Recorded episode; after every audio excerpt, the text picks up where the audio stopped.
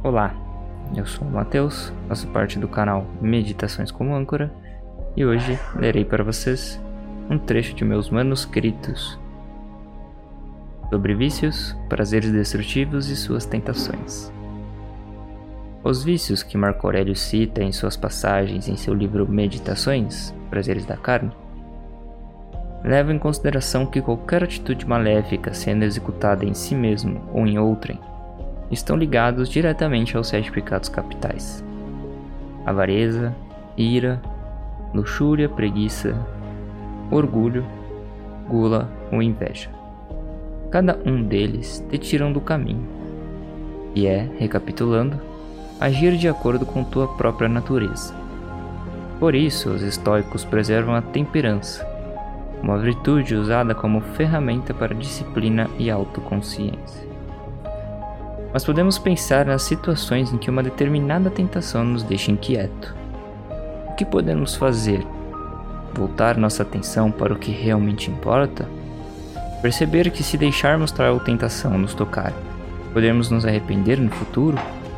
Ou que a cada vez que a deixamos entrar, estamos ficando cada vez mais fracos? Talvez através do adiamento conseguimos fazer com que aquele sentimento desapareça. Ou seja, não tomarmos uma atitude pela euforia e deixar ele ali, com indiferença, percebendo que aquilo que estamos sentindo no momento é normal, que já fomos alvo dessa sensação no passado, que não podemos é, estar libertos dela no futuro. Se você mantiver a calma, pensar com clareza antes de agir, mesmo que leve tempo. Evitar falar algo precipitado em uma conversa, por exemplo, evitará a ação pelo impulso do momento e você evitará perder seu rumo. O que prefere? Agir pelo impulso do momento e se arrepender no futuro?